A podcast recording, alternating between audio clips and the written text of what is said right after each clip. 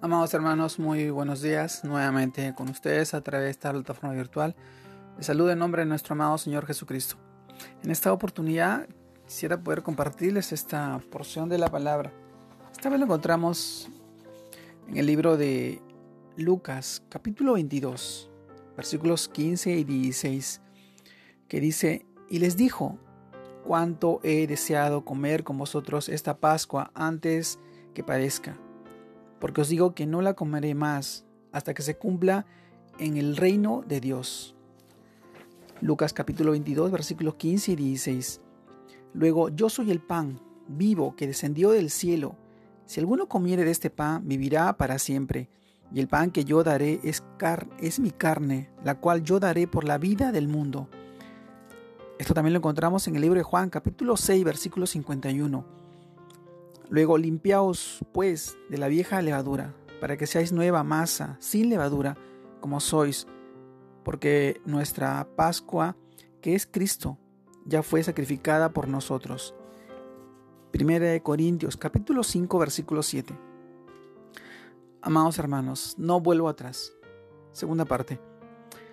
¿Qué no quiere decir el mismo Señor Jesucristo cuando explicó que su muerte en la cruz del Calvario sería el cumplimiento de la Pascua que el pueblo de Israel había celebrado en Egipto y el cumplimiento definitivo para la humanidad, ya que no solo sería realizado en favor de los judíos, sino que tendría el valor suficiente para salvar al mundo.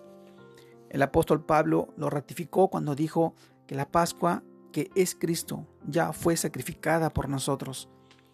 Aunque este sacrificio sustitutorio liberaría a los pecadores de la ira de Dios y les traería libertad, es necesario que el ser humano se apropie de él por medio de la fe en Jesucristo. Y parece una paradoja, pero para tener vida eterna es necesario creer en un Cristo que fue sacrificado, murió y resucitó.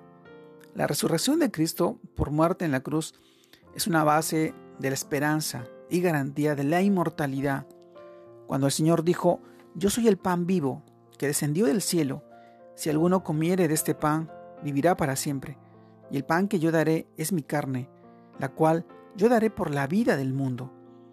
Nuestro amado Señor no estaba instituyendo aquí la Santa Cena, sino que usó este símbolo para que los que oyeran entendieran que no se trataba de comer o beber su sangre literalmente, sino de creer en Él y en el sacrificio que iba a realizar en la cruz.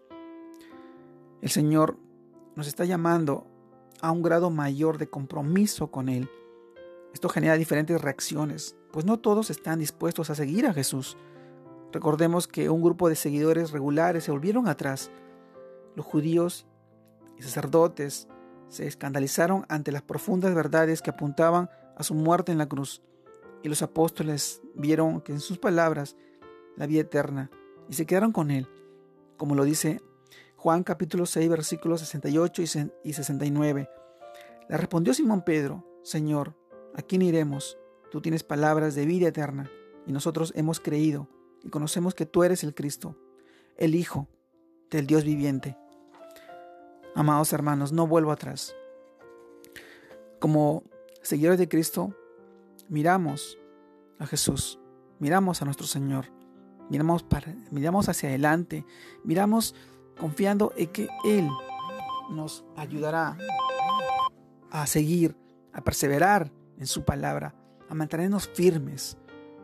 No podemos mirar atrás, debemos seguir adelante, confiados en que Él hará su voluntad y sus promesas en nuestras vidas, en la vida de nuestra familia, de nuestros hijos, de nuestros seres queridos.